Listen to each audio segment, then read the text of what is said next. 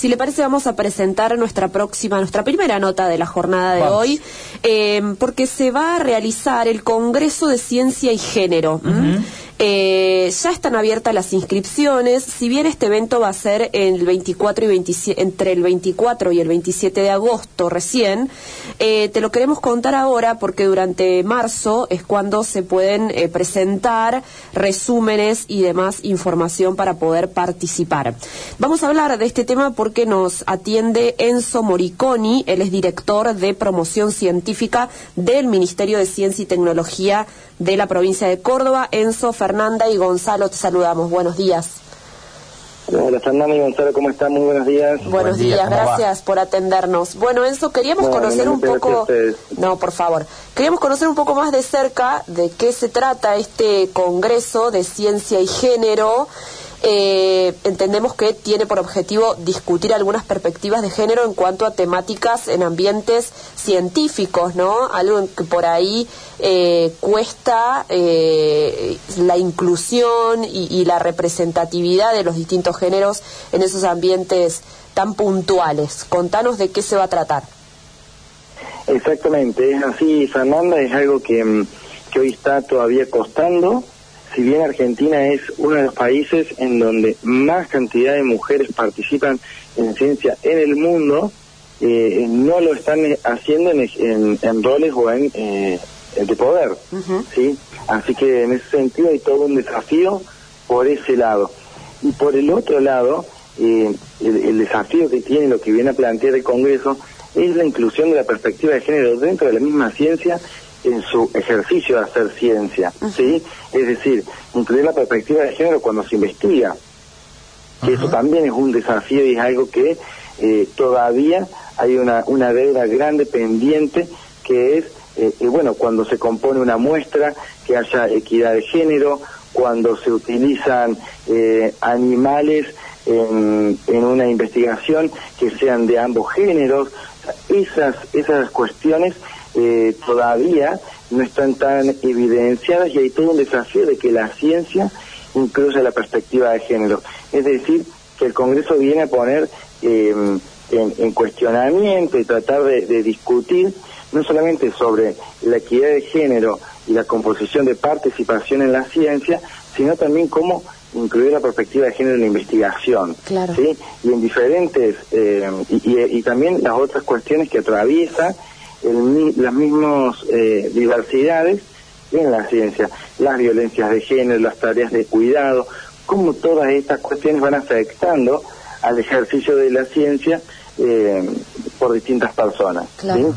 Así que, que, está abierta la, la inscripción a, presentación de resúmenes. La presentación de resúmenes es una es muy simple.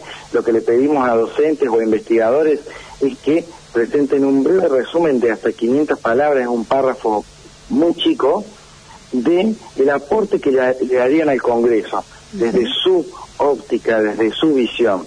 ¿sí? Hay ocho ejes temáticos definidos y las personas tienen que elegir a cuál de esos ejes responde su aporte. Van a ser eh, evaluados por un comité científico y después se les avisa si su resumen fue aprobado o no el 18 de junio. Eh, ¿Cuáles son esos, esos ejes temáticos, si los tenés presentes? Estos ejes temáticos son eh, epistemología, ética, perspectivas y sesgos de género en la investigación, perspectivas de género en la comunicación y divulgación de la ciencia, diálogos y experiencias de género y movimientos sociales, debate sobre cuidados en diversos contextos, educación, estereotipos y vocaciones científicas de temprana edad, violencias de género, paridad y participación, trayectorias, cargos jerárquicos y espacios de poder, y políticas públicas para la transformación. Esos son los ocho ejes que están subidos en eh, la landing que tiene el Congreso, que la pueden encontrar en mincit.cba.gov.ar. Es un, un evento eh, muy particular, es uno de los primeros de este tipo, por lo menos en la provincia. Sí, es el primero en, en la provincia eh, así que estamos también, bueno, muy, muy orgullosos de eso. Es un evento muy grande, muy grande, porque, bueno, vamos a estar durante cuatro días debatiendo sobre estas cuestiones en, los ocho ejes que acabo de, mencionar. Va a haber disertantes y conferencistas de nivel internacional, nacional y local. Así que, bueno, va, mm, eh, va a ser un desafío importante, va a ser 100% virtual, mm. así que eh, también las personas ya se pueden inscribir. las inscripciones a participar como asistentes también ya están abiertas. Lo que estamos queriendo comunicar hoy es que falta poco tiempo para que puedan presentar resúmenes, así que esto está dirigido a docentes e investigadores. Perfecto. Pero también está abierta la inscripción a los participantes, donde, bueno, eh, eso va a estar abierto hasta el, hasta el mes de agosto. La inscripción a participar como asistente. Perfecto. ¿Y piensan por ahí eh, elaborar algún documento a partir de lo, todo este debate tan rico que se va a dar en estos días? ¿Qué creen que puede salir de acá? Eh, hay una pata muy importante que lo mencionaste en el último de los ejes, que son las políticas públicas, digamos, las personas que toman las decisiones. No solo me parece algo que pueda salir hacia el ministerio mismo, sino un poco más arriba, a lo mejor a nivel eh, provincial, nacional. Sí, sí, sí, en ese sentido, Fernanda, eh, va a haber una publicación en el mes de julio donde vamos a comunicar todos los resúmenes que fueron aprobados para que quienes sean asistentes también sepan eh, si les interesa algún panel en particular, bueno, puedan leer un poco más y profundizar sobre el resumen que ha sido elegido para ese panel. Esa publicación la vamos a hacer en el mes de julio. Durante el Congreso vamos a hacer un resumen diario, ¿sí? Así que en eso va a haber eh, también un, un aporte y un documento que va a quedar. Luego vamos a hacer las conclusiones al final del Congreso y nos imaginamos que para fin de año vamos a estar publicando los trabajos finales, es decir, aquellos trabajos finales ya un poco más desarrollados que han sido convocados y que los investigadores han querido presentar en el Congreso, ¿sí? Si se explayaron un poco más, si, si, han concluido eh, en alguna en alguna instancia, eh, eso también se va a publicar. Bárbaro. Pero tiene, tiene muchos documentos este Congreso y la idea es justamente que sea un insumo para la política pública. Así que en eso eh, es parte de lo que de nuestro desafío, que esto no solo quede en una discusión y en un debate, sino que sea un intercambio de experiencias que sea fructífero y que pueda eh, trasladarse a la sociedad en, en políticas públicas. Bárbaro. Eh, no, pensaba en muchas eh, organizaciones que, que tratan de, bueno, incluir eh, mujeres y, distintos géneros en tecnología, que son organizaciones cordobesas. Me preguntaba si están participando o se están vinculando con ustedes para llevar adelante todo este evento y son parte también de la organización. Exactamente. Estas instituciones están como adherentes al Congreso ¿sí? Así que nos están apoyando y acompañando de esa manera.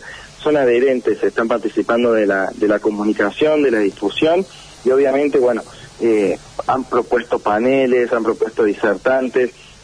En ese sentido estamos trabajando muy articuladamente con, con distintos actores institucionales.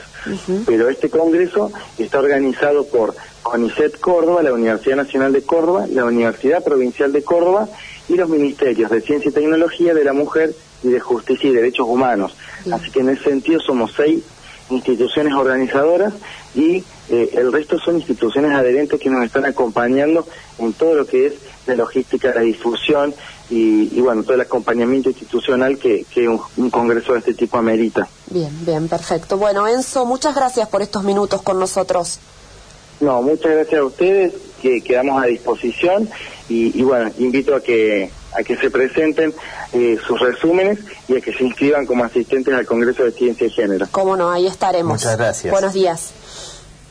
Bueno, era el licenciado Enzo Moriconi. ¿eh? Él es director de promoción científica del Ministerio de Ciencia y Tecnología de la provincia, uno de, los entes que está eh, organizando este Congreso de Ciencia y Género. ¿eh? Ya están abiertas las inscripciones, tenés toda la información en el eh, MINCIT, eh, el Ministerio de Ciencia y Tecnología, en la página del Ministerio. También te podés inscribir ahí, podés ver cómo hacer, si sos docente o investigador, para presentar tu resumen. Hasta el 31 de marzo será mm, el evento desde el 24 al 27 de agosto. Muy interesante, vamos a ver qué se debate y qué surge de, de ahí, ¿no? De estas instancias tan ricas. Así es.